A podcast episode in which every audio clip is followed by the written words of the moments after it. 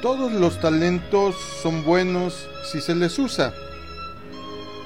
Mucha gente se frustra porque le gustaría ser un gran cantante o músico y en esa su decepción dejan de usar el talento que Dios les dio, olvidando que ni se trata de la cantidad o de cuáles son, sino se trata de usarlos.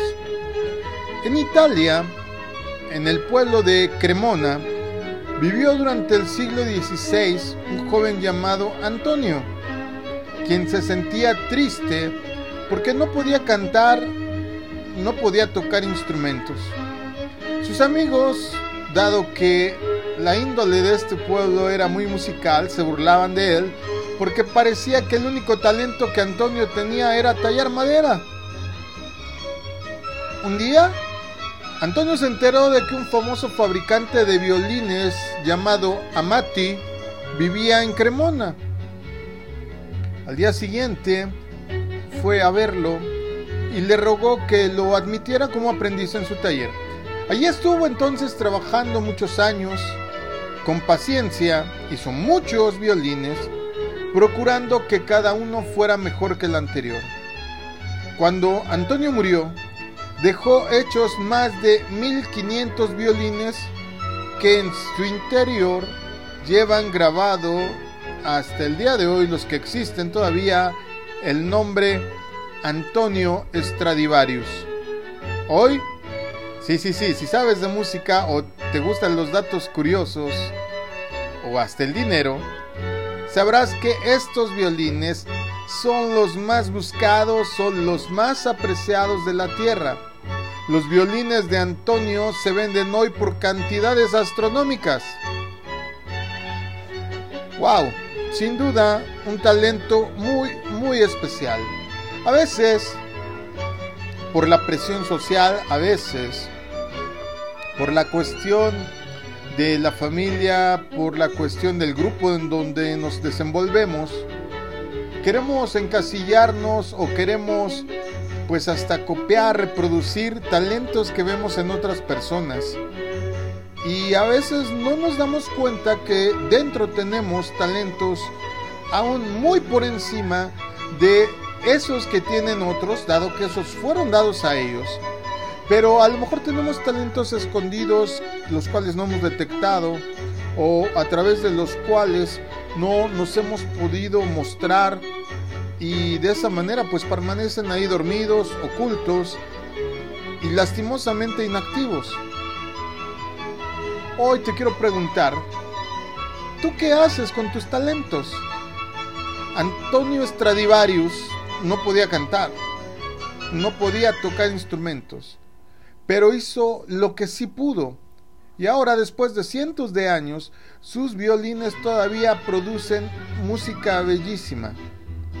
Los cristianos estamos a veces preocupados porque no podemos cantar, porque no podemos tocar el piano, porque no todos podemos predicar o enseñar, y sin embargo, no se trata de cuáles o cuántos talentos tenemos, sino de lo que hacemos con ellos. Un don de Dios que esté en el corazón de un creyente dedicado encontrarás sin duda alguna manera de producir frutos notables para la gloria de Dios. Algo que quiero aclarar es que no hay un don mejor que otro, porque luego surgen dudas, me han preguntado muchas veces que cuál de los cinco ministerios es el mejor.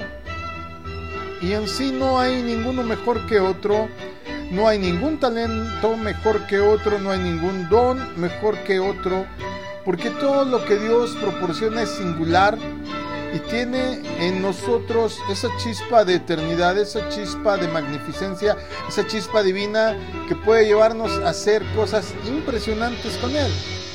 A veces pensamos equivocadamente, como te decía, que hay dones que son mejores que otros. Y es que, amado, desgraciadamente nosotros mismos hemos fomentado eso. Lo cierto es que todos los talentos que Dios nos da son buenos y los sabemos usar si somos diligentes y sobre todo si los ponemos en práctica. Dice la primera carta de Pedro, capítulo 4, versículos 10 y 11, lo siguiente. Dios, de su gran variedad de dones espirituales, les ha dado un don a cada uno de ustedes. Úsenlos bien para servirse los unos a otros. ¿Has recibido el don de hablar en público? Entonces habla como si Dios mismo estuviera hablando por medio de ti. ¿Has recibido el don de ayudar a otros? Ayúdalos con toda la fuerza y con toda la energía que Dios te da. Así, cada cosa que hagan traerá gloria a Dios por medio de Jesucristo. A Él sea toda la gloria y todo el poder por siempre y para siempre. Amén. Amado, todos nacemos, y lo he dicho muchas veces, con un cinturón de herramientas invisible cuando nacemos. En este cinturón se hallan los talentos, los dones, las capacidades que cada uno tiene. Y a veces estamos empecinados en, como en esos juegos didácticos donde hay la figura de un triángulo, de un círculo, de un cuadrado, y a veces estamos tan empecinados en hacer lo que no nos corresponde o el talento que no tenemos, que queremos meter un cuadrado en donde la figura es un círculo. Indudablemente siempre vamos a fallar, pero si tenemos la visión de buscar exactamente en dónde embona, en dónde embona lo que yo hago, lo que Dios me dio de nacimiento, aquello para lo que me ha preparado, entonces podemos hacer cosas gloriosas. Pedro nos dice que no todos tenemos la capacidad de hablar en público, y eso es verdad, basta con verlo en las escuelas. Pero dice que el que sí tiene esa facilidad debería de empezar a utilizar ese don hablando como si Dios mismo estuviera utilizándolo como una especie de megáfono. Ayudar a otros es un don muy menospreciado, pero que en realidad es, creo yo, de los que demuestra más la verdadera esencia del Evangelio. Pedro nos exhorta a ayudarlos con toda la fuerza y la energía. Y puede ser cualquier tipo de don que tengas. No lo sé. Porque hasta servir, pocos quieren servir atender a los miembros de la iglesia, eh, no sé, quizá hasta eh, ahí en la iglesia donde nosotros nacimos al Evangelio, crecimos y fuimos enviados y preparados.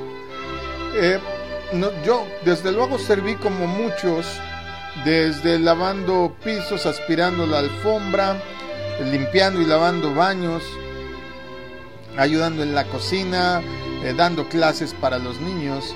Y fue entonces hasta que un buen día me llamaron a predicar que no solo yo, sino eh, mi pastor se dio cuenta para qué era bueno. Yo ya lo sabía, el liderazgo siempre viene o ha venido implícito en mi vida, pero el hablar en público es, pues, en particular algo que a raíz de trabajos anteriores fui desarrollando. Cuando llegué a Cristo lo utilicé con toda mi potencia, con toda mi lucidez, con toda mi pasión. Pero una cosa bien importante nos dice el apóstol Pedro al finalizar en el verso 11. En pocas palabras nos dice, hagas lo que hagas.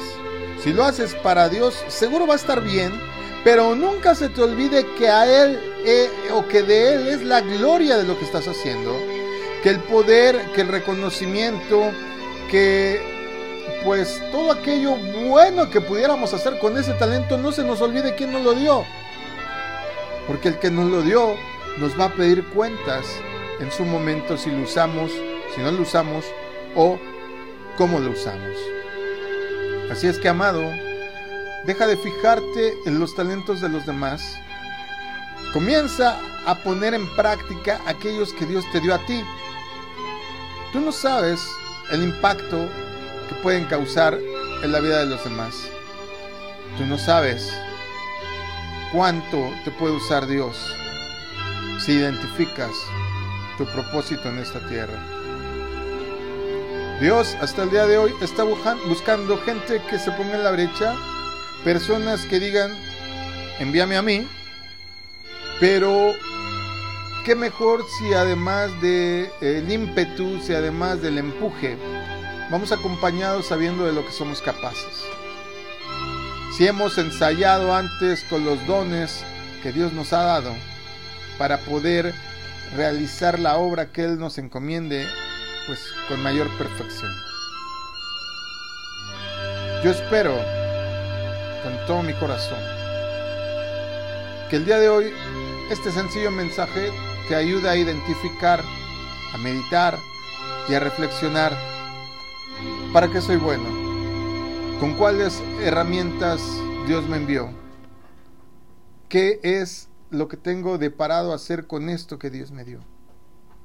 Y si tienes otros atributos que no has descubierto, si tienes otros dones que crees que pues no son lo que a ti te gustaría, pero son con los que vienes de fábrica, por decirlo así, tendríamos que saber que tienen un propósito glorioso. Lo que pasa es que hay que descubrirlo. Yo espero en Dios y espero en el Espíritu Santo que puedas descubrir cuál es la utilización de esos dones. Que el Señor te bendiga y recuerda todos los talentos, absolutamente todos, son buenos, pero comiénzalos a usar. El Señor te bendiga.